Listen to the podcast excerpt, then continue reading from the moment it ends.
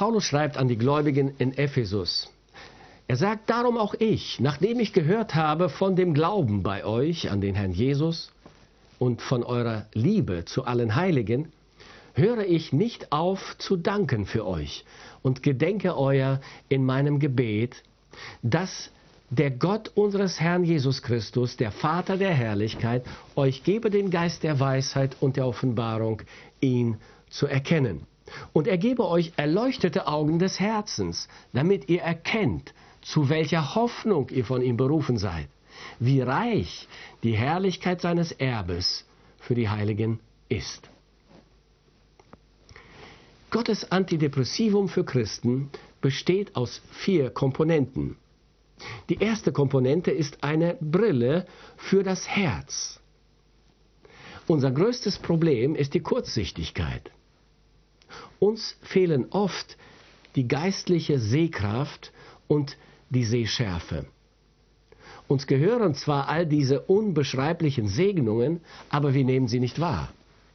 Wir sehen unsere eigenen Sorgen, Krankheiten, Schwächen und sie erscheinen uns unüberwindlich groß. Doch wenn wir unsere Sorgen und Probleme auf der einen Seite und unsere Segnungen, die wir von Gott erhalten haben und noch erhalten werden, auf der anderen Seite in ihrer realen Größe erkennen und einordnen wollen, dann müssen wir als erstes Gott ansehen. Deshalb ist das erste Gebetsanliegen, das Paulus für die Epheser betet, dieses dass der Gott unseres Herrn Jesus Christus, der Vater der Herrlichkeit, euch gebe den Geist der Weisheit und der Offenbarung, ihn zu erkennen. Wenn wir Gott anschauen, dann wird unser Augenlicht korrigiert. Dann beginnen wir die Wirklichkeit scharf und unverfälscht zu sehen. Denn Gott ist Licht. Wenn wir Gott erkennen, dann erfüllt sich unser Herz mit Leben und mit Freude und mit Kraft und mit Energie, denn Gott ist die Quelle des Lebens. Wenn wir Gott erkennen, dann wird unser Leben rein und heilig, denn Gott ist Licht und in ihm ist keine Finsternis. Und dann verblasst auch der Reiz der Sünde und wir erkennen ihre Hässlichkeit und wenden uns von ihr angewidert ab. Wenn wir Gott anschauen, dann erfüllen sich unsere Augen des Herzens mit einem Glanz und mit einer unwiderstehlichen Ausstrahlung. Denn Gott ist unbeschreiblich herrlich. Und der Glanz seiner Herrlichkeit fängt an, sich in unseren Augen wiederzuspiegeln. Eine Brille fürs Herz. Oder wie Paulus es sagt, den Geist der Weisheit und der Offenbarung, ihn zu erkennen. Das ist die erste Komponente des göttlichen Antidepressivums. Diese Brille macht unser Herz hell und wir erhalten erleuchtete Augen des Herzens. Augen, die erleuchtet sind von dem Glanz der Herrlichkeit Gottes. Augen, die scharf sehen können. Augen, die weit sehen können. Augen, die die Realität unverfälscht wahrnehmen. Paulus betet deshalb weiter so. Und er gebe euch erleuchtete Augen des Herzens, damit ihr erkennt, und dann folgen drei Dinge, die erkannt, verstanden und verinnerlicht werden müssen und können.